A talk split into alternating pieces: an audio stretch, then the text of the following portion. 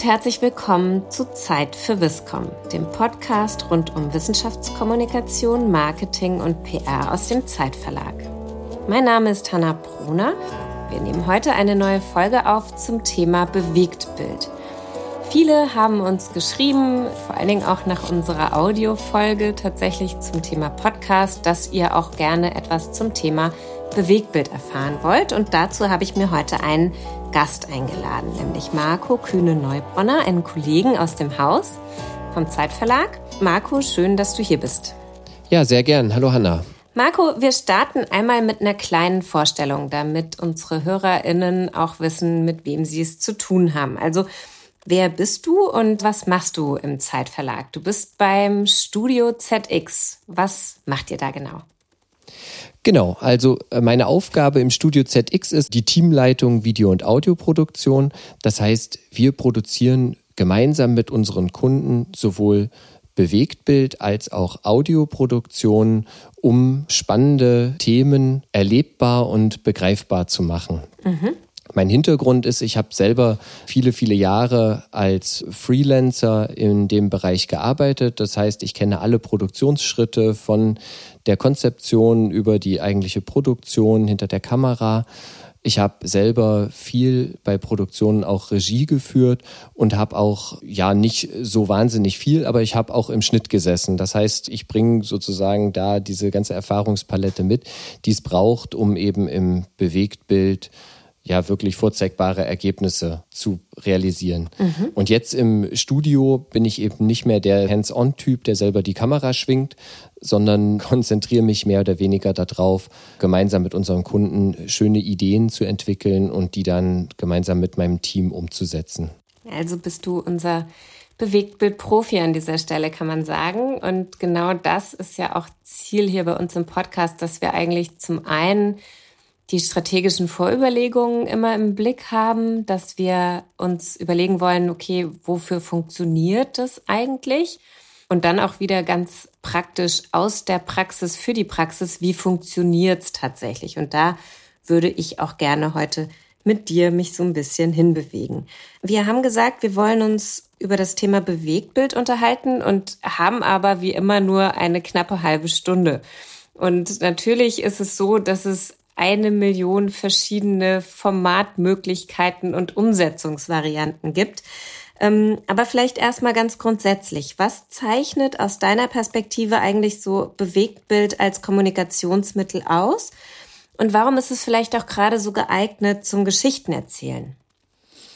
Hm, also aus aus meiner Sicht ist das auch so eine Typfrage. Ja? Bin ich eher so ein visueller Typ oder bin ich eher ein textlicher Typ? Und ich würde mich eher als visuellen Typen äh, bezeichnen und deswegen ist die Antwort vielleicht auch ein bisschen gefärbt. Aber aus meiner Sicht ist es tatsächlich der Film oder das Video, muss man ja eigentlich sagen. Wir machen keine Filmproduktion in dem Sinne, sondern kein Kino, sondern wir produzieren Videos, die in 99,9 Prozent der Fälle im Internet veröffentlicht werden. Mhm. Und diese Videos, die verbinden, finde ich, die Elemente, die dazu helfen, ein Thema zu erfassen. Also ich sag mal, aus meiner Warte verbindet der Film die wirklich relevanten Elemente, die es braucht, um Themen, auch komplexe Themen zu erfassen. Also wir haben die Bildkomponente, die kann aus Text und ja klassischem Videobild bestehen. Wir haben aber eben auch diese gesprochene Ebene, die ja auch heutzutage immer wichtiger wird. Ne? Also ich meine, was, das, was im Podcast passiert ist, das wird wahnsinnig viel Wissen in der Audioform transportiert. Also die Leute hören lange zu. Das Video verbindet nun diese Ebenen. Wir haben jemanden, der erzählt uns was, aber wir können das Ganze eben auch noch visualisieren, indem wir meinetwegen Grafiken einblenden oder direkte Praxisbeispiele zeigen. Und spannenderweise ist das eben auch etwas, was ja schon seit Jahrzehnten passiert. Der erste Erklärfilm, den wir alle kennen, ist irgendwie die Sendung mit der Maus. Mhm. Richtet sich an junge Zuschauerinnen und Zuschauer, aber ist eben trotzdem spannend auch für Erwachsene, wenn es gut gemacht ist. Und das ist eben, finde ich, diese Vielfalt, die der Film mitbringt oder das Video. Und da eben auch gerade, wie du schon gesagt hast, bei komplexen Themen und deshalb auch für uns so spannend, wenn wir über Wissenschaftskommunikation sprechen, wo wir ja doch auch komplexe Inhalte möglichst einfach transportieren wollen. Du hast schon gesagt, die Sendung mit der Maus. Ähm, ich selbst bin auch noch mit Löwenzahn aufgewachsen. Das sind ja alles diese mhm. ähnlichen Formate, wo es Erklärungen gibt. Jetzt ist eben Bewegtbild ein sehr pauschaler Begriff für unterschiedlichste Formate. Welche würdest du vielleicht als so zwei, drei zentrale herausnehmen und wo wollen wir uns vielleicht mal anschauen, wie funktioniert es ganz konkret?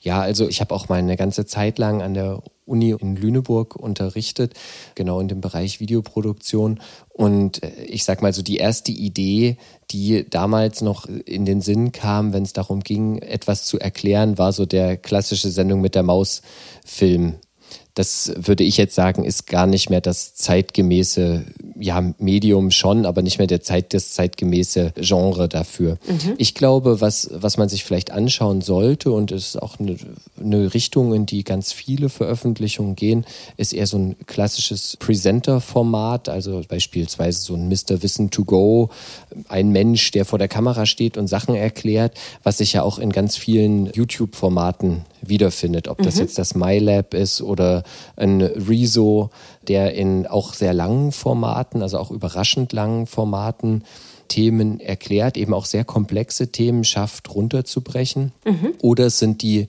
Explainer-Filme, die viel mit grafischen Elementen arbeiten, ob die jetzt gezeichnet sind oder animiert oder, oder jede hybride Form dazwischen.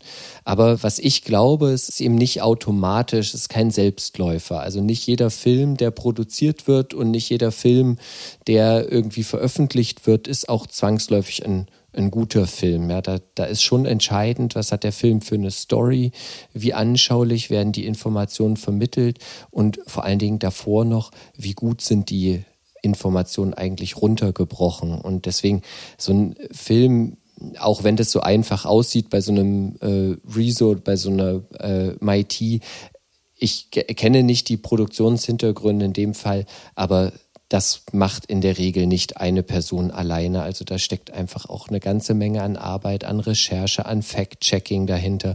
Denn wenn ich etwas veröffentliche und gerade im Bereich der, der Wissenschaft oder vielleicht auch einfach insgesamt kritische Thesen online stelle, dann möchte ich eigentlich auch sicher gehen, dass das, was ich dort veröffentliche, dass das auch Hand und Fuß hat und dass das eben nicht irgendwo zusammengesuchte Informationen sind. Und ich glaube, das sind wir auch den Menschen schuldig, die sich das anschauen. Ja, wir wollen ja einfach da vielleicht auch einen Kontrapunkt setzen von Falschinformationen oder Halbwahrheiten. Und deswegen glaube ich, es ist nicht zu unterschätzen, welcher Produktionsaufwand auch hinter vielleicht ganz klein und simpel daherkommenden Explainer oder Presenter-Formaten steckt. Mhm. Das heißt, da haben wir so zwei Formate, einmal das Explainer-Format, einmal das Presenter-Format. Ist denn die ähm, Pre-Production, die du ja gerade schon angesprochen hast, Recherche, wahrscheinlich auch mm, das erste Skript, was man mal aufschreibt, ähm, Storyboards, du, du weißt es besser als ich. Ist das eigentlich bei beiden Formaten ähnlich? Der erste Zugang dazu, dass man sich diese Geschichte, wie du sie gerade benennst, überlegt? Ja, im Grunde schon. Und eigentlich kommt vor dem, was du beschreibst, noch ein Schritt davor, ist nämlich das sich gemeinsam hinsetzen, das Brainstorming, einmal überlegen, was will ich eigentlich wem erzählen. So, das finde ich mhm. der allererste Schritt, ja, dass man sich einmal ganz klar überlegt, wer ist eigentlich mein Publikum? Wer will sich das, wer soll sich das später einmal anschauen?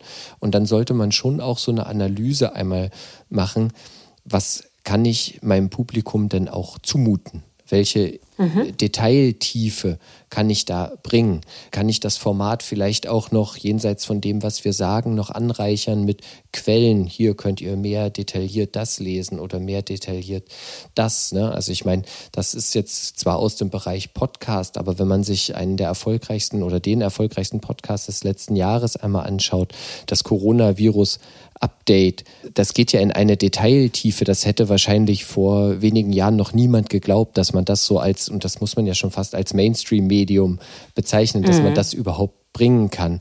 Und die haben das vielleicht auch nicht von vornherein gewusst, aber ich glaube, die haben schon auch immer wieder sich angeschaut, wer ist unsere Hörerschaft, was wollen die wissen. Und diese Möglichkeit, auch mit den Zuschauerinnen und Zuschauern in Dialog zu treten, vielleicht ist das auch eine Komponente, die man mitnimmt und sagt, okay, wir überlegen uns etwas und wir gehen aber davon aus, dass wir vielleicht auch gar nicht jedes Detail wissen und dann starten wir so einen Dialog mit den Zuschauerinnen und Zuschauern. Aber okay, die Frage war ja, was, äh, womit startet die Produktion?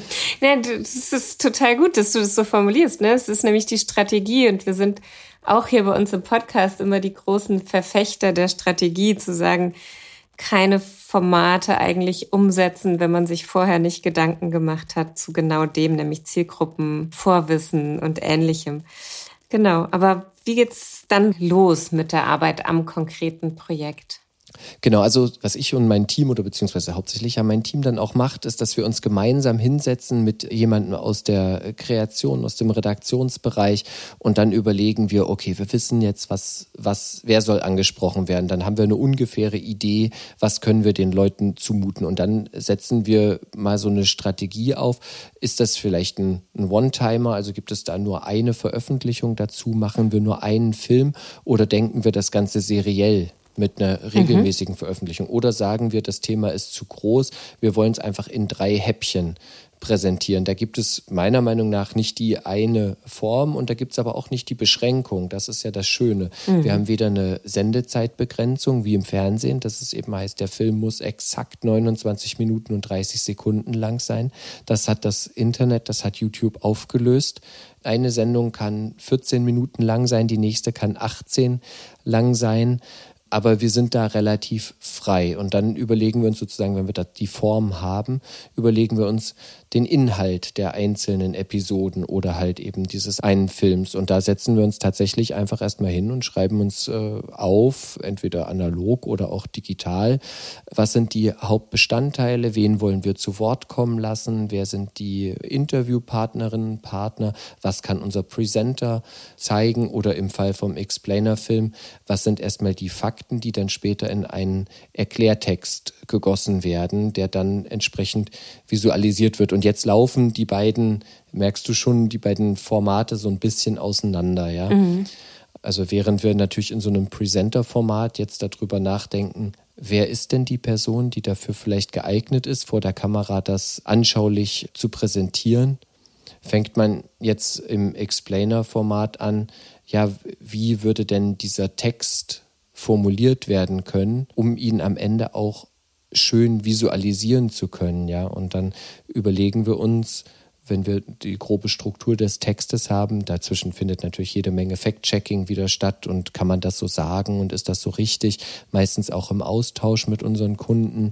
Ist das so korrekt? Mhm. Kann man das, kann man das überhaupt so plakativ formulieren. Da gibt es auch oft Korrekturen, ja. Also das ist auch ganz klar, wenn, gerade wenn es in Themen komplex werden, dann gibt es ja auch Korrekturen, die sagen, ja, das ist ja ganz schön, dass ihr das so anschaulich und, und locker flockig formulieren wollt, aber da ist einfach eine Wichtigkeit an der Stelle. Das muss exakt so formuliert sein und nur dann ist es wissenschaftlich korrekt. Und dann gibt es natürlich bei uns im Team schon auch, oh Mann, diese Wissenschaftler wieder.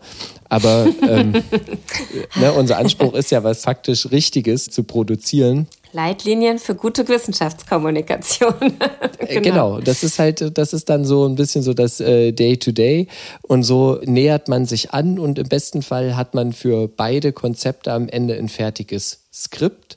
Ja, und beim mhm. Presenter-Format wäre das dann eben okay, das kann die Moderatorin, der Moderator vor der Kamera nachher sagen und dann blenden wir in der Postproduktion vielleicht noch dies ein, noch jenes Bild, vielleicht noch diesen Fakt, vielleicht haben wir noch eine Illustration, die das Ganze irgendwie anschaulich darstellt oder eine Grafik oder ein Chart, je nachdem, was für ein Thema das auch ist. Mhm. Und in diesem Explainer-Film hat man dann einen fertigen Fließtext und dann setzen wir uns gemeinsam mit den Illustratorinnen, Illustratoren hin und überlegen uns Ideen, sehen, wie kann jeder einzelne Satz davon illustriert werden. Was sind anschauliche Bilder, die helfen, dieses vielleicht etwas komplexere Thema zu verstehen? Und das ist ja am Ende der Grund, warum man mit einem Medium Video überhaupt arbeitet. Ne? Diese Verbindung, ich sehe etwas und ich höre etwas und das hilft mir, das vielleicht etwas komplexere Thema verstehen zu können.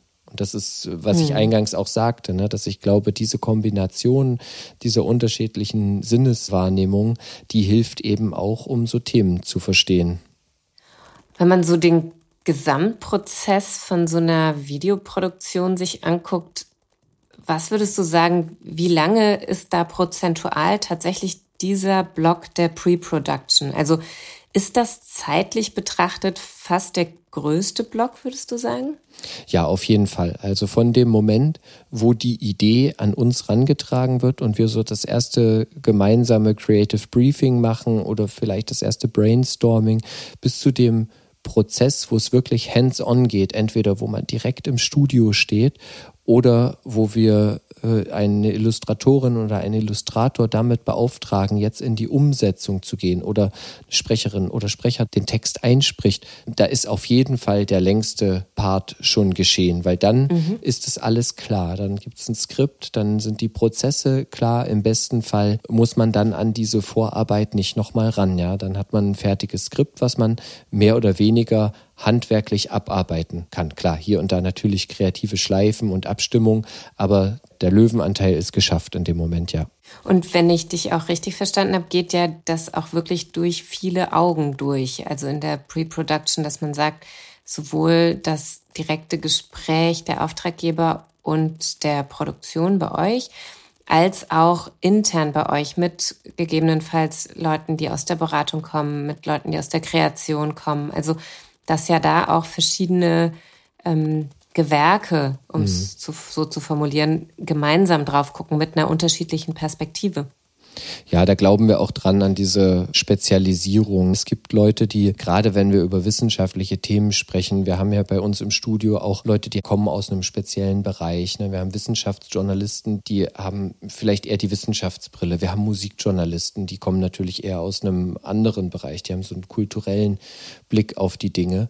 Und dann haben wir eben diese eigentlichen Produktionsinstanzen. Ja? Also die oder derjenige muss dann auch gar nicht inhaltlich involviert sein, na, da geht es dann tatsächlich um das Verständnis, wie kann ich sowas umsetzen, was brauche ich dafür, wer sind die notwendigen Gewerke, die wir da involvieren müssen. Agenturisch gesprochen gibt es natürlich auch noch das Projektmanagement, die sich darum kümmern, all diese losen Fäden aufzunehmen und das Ganze zu einem schönen Zopf zu flechten, der dann am Ende das Gesamtprodukt darstellt. Ne? Und mhm. das ist das, was ich jetzt erkläre, sind ja alles Sachen, die passieren ja teilweise hinter den Agenturtüren. Genau. genau. Also im besten Fall ist es, da findet der Workshop statt und dann gibt es ein Skript und dann gibt es einen ersten Entwurf und alles, was dazwischen passiert. Ja, vielleicht wie so Bienen, die jeder trägt so seinen Teil dazu bei. Und da glaube ich auch ganz stark dran, dass ein Produkt nur dann wirklich gut wird, wenn man eben diese gemeinsamen Ideen entwickelt und gemeinsam an so einem Produkt halt auch feilt, damit das ja möglichst gut wird. Wir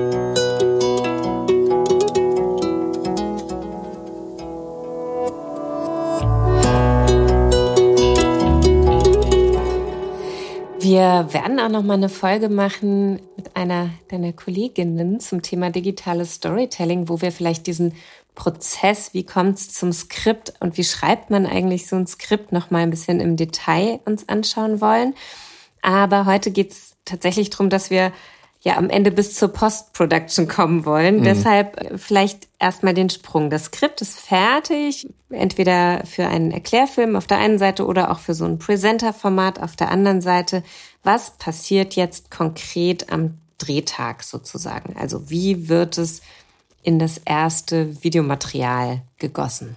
Ja, genau. Also bei dem Presenter-Format ist auch schon wieder noch ein bisschen mehr Vorarbeit passiert. Mhm. Das heißt, wir haben uns im Hintergrund überlegt, ja, wo kann denn das aufgezeichnet werden? Was ist eine gute Location dafür? Das kann halt ganz klassisch ein Studio sein, ja, wo man meinetwegen sich einmietet oder tatsächlich auch bei uns im Haus haben wir auch ein kleines Studio, wo wir überlegen, ja, da könnte das stattfinden und dann, wie ist das äh, ausgestattet? Macht man das einfach vor einer grauen Wand oder vor einer roten, grünen, gelben, blauen Wand? Ja, ja, oder, oder macht man, äh, richtet man das wirklich ein, stellt ein Bücherregal in den Hintergrund oder äh, wie auch immer. Man kann natürlich auch überlegen, rauszugehen, dass man sagt, okay, wir gehen jetzt damit in Hörsaal oder wir gehen damit in eine leere Fabrikhalle oder wir gehen damit in eine leerstehende Büroetage. Also da gibt es ja wirklich alle Möglichkeiten und da muss man einfach so ein bisschen abwägen, und eben auch tatsächlich das Budget im Blick behalten. Mhm. Das darf man natürlich auch nicht vergessen. So, und dann bedeutet das eben je nach Aufwand, das Team zusammenzustellen. Also ganz klar, man braucht eins bis x Kameraleute mit Kameratechnik. Also auch da gibt es mhm. natürlich keine Grenzen, aber ich sag mal mindestens eine Kameraperson mit entsprechender Technik sollte vor Ort sein. Man braucht natürlich Licht je nach Location mehr oder weniger. Das heißt, wir haben auch einen Spezialisten oder eine Spezialistin vor Ort, die dann sich um die Ausleuchtung des Bildes kümmert. Dann gibt es immer eine Aufnahmeleitung, also jemand, der tatsächlich im Blick behält, ist all das, was wir aufnehmen wollten, auch aufgenommen dann braucht es in der Regel auch eine Visagistin oder einen Visagisten, also jemand, der sozusagen dafür sorgt, dass die Person vor der Kamera nicht glänzt oder keine Schweißperlen auf der Stirn hat oder auch ein besonderes Auge darauf hat. Falls es ist natürlich immer aufregend vor der Kamera, es ist auch warm manchmal, dass sich dann eben keine mhm. Schweißflecken bilden. Also ganz normale Sachen, von denen auch da wiederum die Zuschauerinnen und Zuschauer nichts mitbekommen. Es braucht Catering, ja, also in den Pausen müssen Getränke da sein, es muss was zu essen da sein, weil nur wenn alle gut versorgt sind, funktioniert so eine Produktion auch vernünftig. Mhm. Ja, und dann haben wir je nach Größe der Produktion eben auch noch Leute vor Ort, die sich gleich darum kümmern, dass das Material entsprechend gesichtet wird. Ja, wir haben einen Regisseur vielleicht noch vor Ort, der gemeinsam mit den Kunden an einem großen Bildschirm sitzt und sich das Bild schon anguckt und man schon gemeinsam überlegt, ja, das war jetzt gut, das war nicht gut, das müsste man nochmal machen, da passte vielleicht was nicht oder guck mal, da ist das Mikro im Bild. Also so klassische Sachen passieren. Und apropos Mikro, natürlich muss auch jemand für den Ton da sein. Das hätte ich jetzt beinahe mhm. unterschlagen. Aber natürlich braucht es auch jemand, der sich um den Ton kümmert. Also sprich, alle Gewerke sind da vor Ort. Das ist natürlich ein teilweise großer Auflauf. Ja, und dann muss das Material am Ende gesichert werden bestenfalls doppelt, mhm. dass äh, die Produktion nicht das Set verlässt, ohne dass das Material entsprechend schon vor Ort gesichert wurde. Ja. Und dann geht es in den Schnitt. Mhm. Das heißt, so wie man sich das vielleicht naiverweise vorstellt, auch bei YouTube-Formaten, ach, da ist irgendjemand, der macht das alles selbst. Das ist eigentlich mittlerweile Utopie, oder? Also ich glaube, so in den ersten Anfangsjahren von YouTube war das zum Teil tatsächlich noch so. Aber selbst bei Formaten, wo man nur ein Gesicht sozusagen sieht und die auch sehr stark mit einem YouTuber zum Beispiel verknüpft sind, einer YouTuberin, ist der Aufwand, der dahinter steckt, dennoch mittlerweile eher größer oder auch was die Manpower angeht. Was meinst du? Ja, glaube ich schon. Also wie gesagt, auch da, ich äh, habe natürlich jetzt auch keine Insights in äh, viele Formate, aber so professionell, wie die produziert sind, würde ich mal davon ausgehen, dass die Mehrheit dieser Beiträge eben nicht einfach nur ein Ringlicht auf die Kamera und dann drücke ich auf Aufnahme, mhm. sondern äh, also mindestens eine redaktionelle Betreuung und jemand, der an der Kamera oder die an der Kamera steht, wird es schon geben. Da geht es ja auch um eine gewisse Ausfallsicherheit. Ne? Wenn ich das tatsächlich zu Hause Hause mache und es ist im Grunde egal, ob ich das ein oder fünfmal mache, dann ist es vielleicht nicht so entscheidend. Aber wenn's, wenn das wirklich teure Zeit ist, dann muss man natürlich dafür sorgen, dass das auch im besten Fall beim ersten Mal sitzt und nicht hinterher, ach, jetzt lief die Kamera nicht oder jetzt war, warst du unscharf oder dass man sich hinterher das anguckt, wenn man es ganz alleine macht und sagt, hm, da im Hintergrund ist ja doch noch mein Hochzeitsfoto zu sehen, das wollte ich gar nicht. genau, also deswegen glaube ich, dass da doch in den meisten Fällen deutlich mehr Aufwand passiert, als es vielleicht nicht immer so, wie ich es gerade beschrieben habe, mhm. aber dass jetzt nur die eine Person da steht, das glaube ich tatsächlich nicht, dass das äh, auch nicht mehr. Ne? Nee. Ja. Das ist aber ja alles, wo du sagst, sehr stark in Richtung dieser Presenter-Styles. Wie sieht's im Vergleich dazu bei so einem Erklärfilm aus? Wie kommt es da zum ersten Material? Ja, der Erklärfilm ist personell weniger aufwendig, aber äh, dafür zeitlich natürlich deutlich aufwendiger. Ne? Also wir waren jetzt ja gerade an dem Punkt, das Skript ist geschrieben, vielleicht ist es auch schon eingesprochen, meistens oder um es einsprechen zu lassen, beginnt natürlich so eine kleine Recherche, wer ist die richtige Stimme für unseren Beitrag. Wir lassen uns da meistens äh, Samples schicken oder gehen in unsere Datenbank und stimmen das dann mit den Kunden ab, welche Stimme gefällt euch dafür, dann lassen wir das einsprechen und parallel dazu sitzen sitzt dann auch schon ein Illustrator, eine Illustratorin an dem Thema und entwirft schon erste Skizzen oder entwirft uns ein sogenanntes Moodboard. Wie könnte der äh, Film aussehen? Ja, welche Farben möchte ich verwenden? Was ist der Look? Wie könnten die Grafiken sein? Ist das eher handgezeichnet? Arbeiten wir da auch mit Realbild? Oder ist das so sich aufbauende Animationen, so Strichzeichnungen oder sowas? Also das wird erstmal im ersten Schritt festgelegt und wenn das dann steht, dann geht es im Grunde los, dass man so eine Art Storyboard entwickelt. Ja, da wird das gesprochene Wort in Bilder übersetzt und erstmal im Standbild zusammengefügt und am Ende ergibt sich dann ein, ein ellenlanges PDF-Dokument, was wir dann zur Grundlage nehmen, um erstmal zu gucken, passt das denn inhaltlich? Gefallen uns die Bilder? Gefallen den Kunden die Bilder, die zu dem Gesagten rausgesucht wurden? Und wenn das dann alles stimmt, dann ist das in dem Fall tatsächlich so eine Art One-Man- oder One-Woman-Show. Dann sitzt nämlich die Illustratorin oder Illustrator da und fängt an, die ganzen Sachen zu zeichnen und zu animieren. Manchmal werden wir dann nervös und sagen, ach, schick doch schon mal die ersten 15 Sekunden oder hast du nicht schon mal 20, die wir uns angucken können.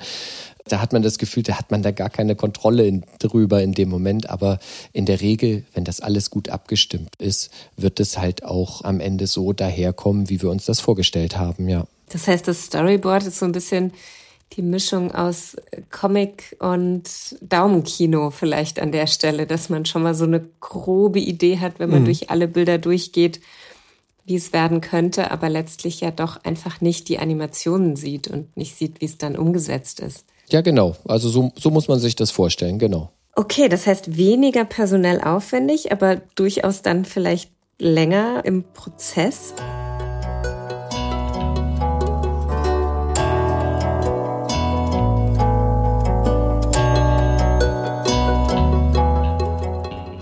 Kommen wir nochmal zurück auf das Presenter-Format. Ich versuche jetzt immer so ein bisschen hin und her zu springen und unsere ZuhörerInnen mitzunehmen.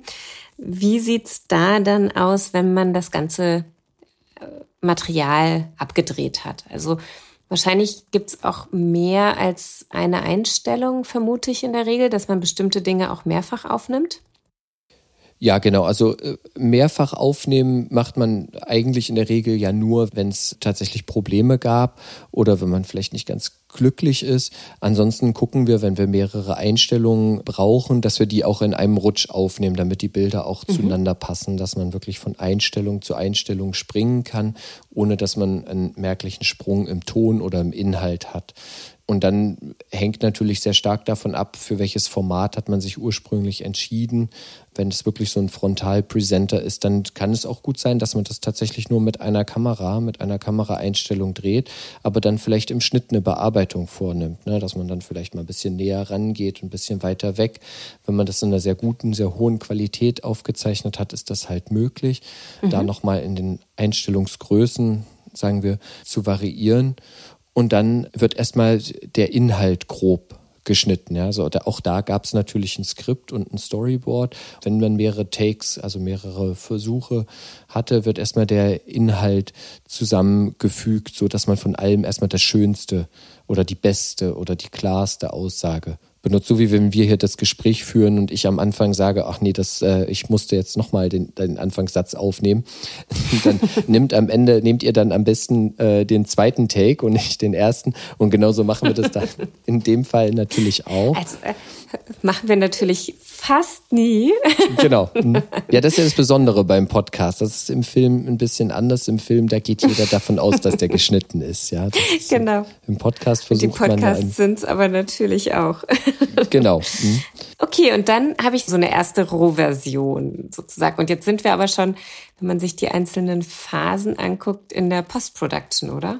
Genau, das ist jetzt schon klassische Postproduktion. Also ich sag mal, mit der Aufnahme endet die Produktionsphase, das Backup und dann geht's in die Postproduktion. Da sitzt dann eine Kollegin oder ein Kollege am Schnittcomputer. Meistens sitzt dann die Redakteurin, der Redakteur daneben und sucht die besten meisten Statements raus, weil diese inhaltliche Verantwortung halt immer noch in der Redaktion dann liegt und diesen Rohschnitt, das ist dann eine Vereinbarungssache. Was hat man mit dem Kunden vereinbart? Gibt man schon so einen Rohschnitt zur inhaltlichen Abnahme oder sagt man, ja, wir machen jetzt erstmal, weil wir ein gutes Vertrauensverhältnis haben, wir wissen schon, wie wir ticken, dass wir sagen, ja, wir mhm. fangen dann jetzt schon direkt mit der Bearbeitung an und fügen vielleicht auch schon Grafiken und Stills und sowas ein, so dass das Ergebnis. Was sind Stills, Marco? Achso, ja, wir als, äh, wenn wir über Bewegtbild sprechen, ist natürlich alles, was nicht bewegt ist, zum Beispiel Fotos oder Grafiken, also nicht bewegtes Bildmaterial. Ah ja. Genau, und sowas fügen wir natürlich auch ein, ja. Also wir gehen auch ins Archiv und auch in die Bildrecherche und suchen nach Archivmaterial, um eben das zu visualisieren, was gesagt wird, aber was wir eben vor der Kamera nicht abbilden konnten weil wir eben beispielsweise nicht irgendwo unterwegs sein konnten, wo wir aber Aufnahmen von brauchten, sei es jetzt auf einem anderen Kontinent oder sei es vielleicht auch in der Vergangenheit. Wir kommen ja nicht mehr in die Dinosaurierzeit leider zurück und da gibt es ja auch wenig Bewegtbildmaterial aus der Zeit. Und das passiert dann alles in der Postproduktion, wahrscheinlich auch was den Ton angeht, Musik und ähnliches. Wie ist da? Genau, genau. Also das ist alles Teil dieser Phase. Wir schneiden, wir fügen die Bilder ein, wir fügen das alles zusammen.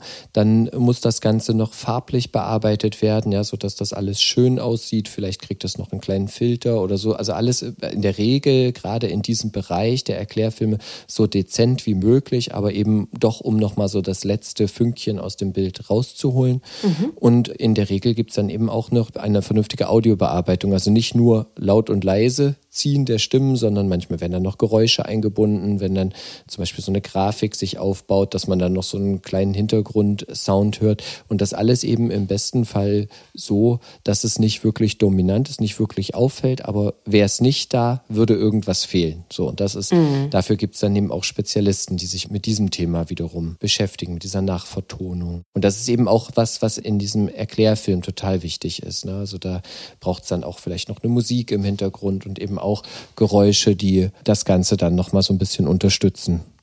Ja, spannend. Da fährt es dann doch wieder auf eine ähnliche, auf ein ähnliches Gleis, wenn man sich das so anguckt. So zwei verschiedene Formate, die zu Beginn eigentlich ähnlich starten, dann im konkreten Doing sich doch sehr unterscheiden, aber am Ende auch wieder ähnlich nachbearbeitet werden. Genau, also ist ja, tatsächlich ist es so, dazwischen ist ein Strang, der ist anders, die eigentliche Produktionsphase, aber Pre-Production und Post-Production sind schon sehr ähnliche Prozesse, ja.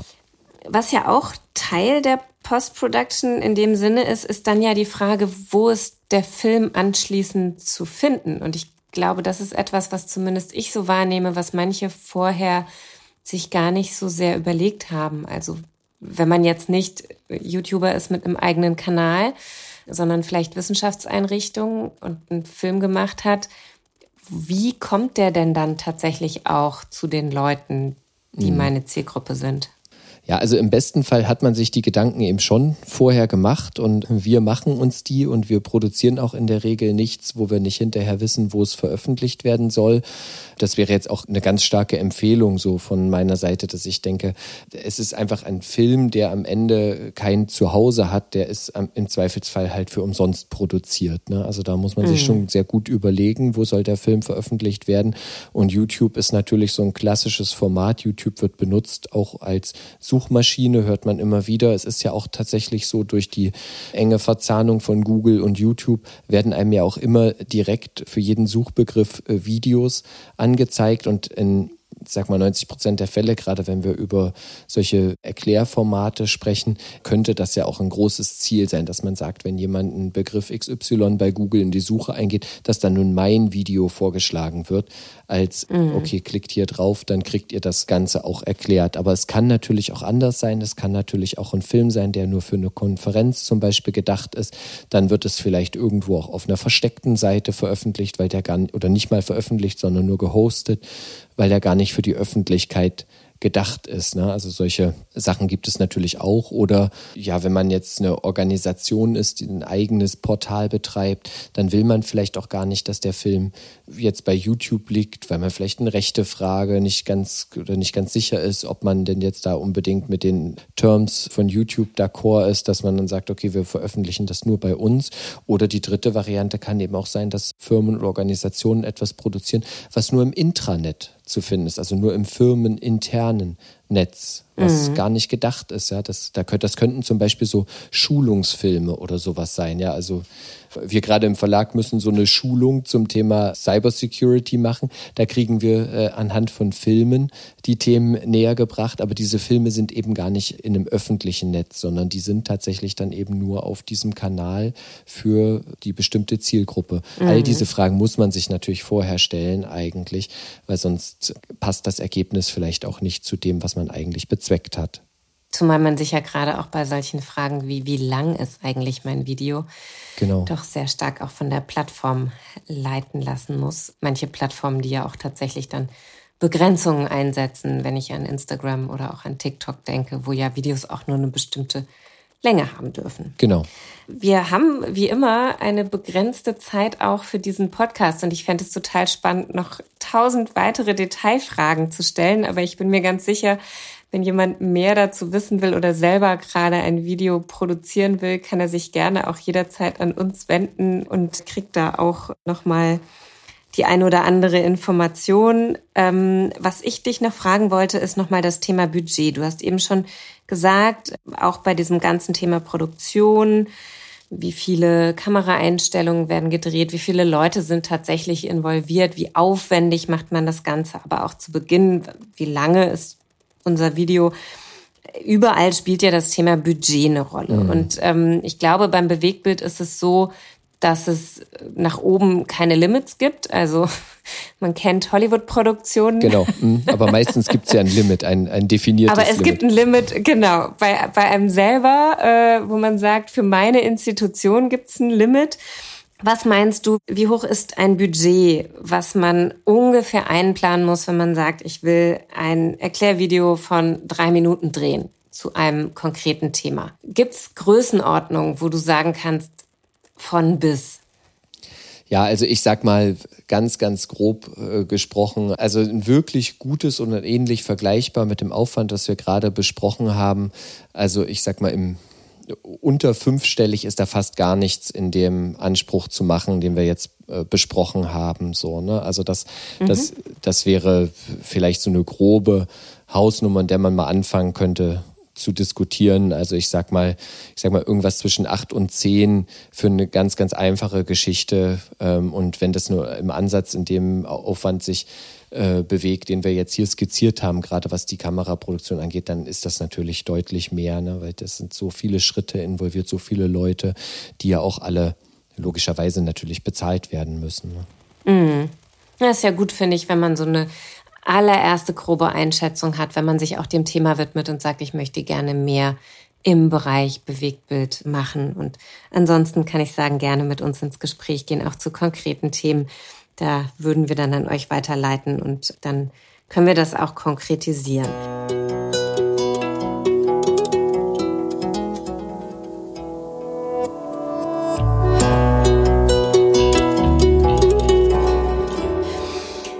Ich möchte dich aber nicht gehen lassen ohne unsere Viscom-Vision. Wenn du so auf die Wissenschaftskommunikation schaust und wenn du keine Limitationen hättest, keine Budgetlimitationen, keine Ressourcenlimitationen, wie würdest du dir ein Format oder eine Sache für die Wissenschaftskommunikation wünschen? Was wäre das? Ja, also ich äh, würde mir natürlich, wenn ich jetzt aus meinem Produktionsalltag schaue, würde ich mir natürlich wünschen, dass es keine Budgetlimitierung gibt. Wir haben so wahnsinnig viele tolle Ideen in der Vergangenheit schon entwickelt, die aber einfach aus teilweise auch nachvollziehbaren Budgetgrenzen nicht umgesetzt werden konnten das jetzt mal so aus meinem Produktionsalltag und ich habe, äh, gebe ich jetzt zu, die Frage natürlich äh, kommen sehen. Was ich mir eigentlich wünschen würde, ist, dass tatsächlich es eben auch Leute gibt, die sagen, komm, ich weiß etwas, ich kann das ich kann das kommunizieren. Ich mache das jetzt einfach, um so vielen äh, Halbwahrheiten und äh, ja, das ist jetzt so ein stehender Begriff geworden, Fake News entgegenzutreten. Das fände ich wahnsinnig toll, wenn diese Plattform, die Möglichkeiten dieser Plattformen wie YouTube, TikTok, Instagram eben auch genutzt werden, um dem entgegenzutreten, was offensichtlich falsch und vielleicht ja sogar aufrührerisch oder äh, verhetzend sein könnte. Das wäre so ein, so ein Wunsch, das könnte die, ich sag mal, eure Fee vielleicht mal anleiern. Ich danke dir sehr, lieber Marco, für all deine Insights. Es konnte nur ein erster Blick in den Maschinenraum sein. Wer konkreter in die Planung gehen will, kann sich jederzeit bei uns melden, gerne per E-Mail unter viscom.zeit.de. Wir leiten dann alles weiter. Ansonsten, ja, danke für deine Zeit, danke für all dein Wissen und alles, was du mitgebracht hast. Und ich freue mich sehr, wenn wir vielleicht irgendwann auch mal das ein oder andere Video aus der Wissenschaft heraus ja gemeinsam mit umsetzen können und wir damit Einrichtungen, Institutionen, Hochschulen, Universitäten zusammenarbeiten, noch stärker, als wir das jetzt auch schon tun. Ja, sehr, sehr gern. Und vielen Dank für das nette Gespräch. Und äh, wenn es Bedarf gibt, machen wir eine Folge 2. Genau, ganz sicher. Danke, Marco. Und danke allen, die zugehört haben, wieder bei Zeit für Wisskommen. Wir freuen uns über Kritik, über Anregungen. Meldet euch jederzeit gerne auch mit Themenvorschlägen, überlegen gerade, welche Themen wir als nächstes angehen und sind da immer sehr dankbar für den einen oder anderen Hinweis. Jetzt bleibt mir zu sagen, bleibt gesund, bis zum nächsten Mal bei Zeit für Wisscom.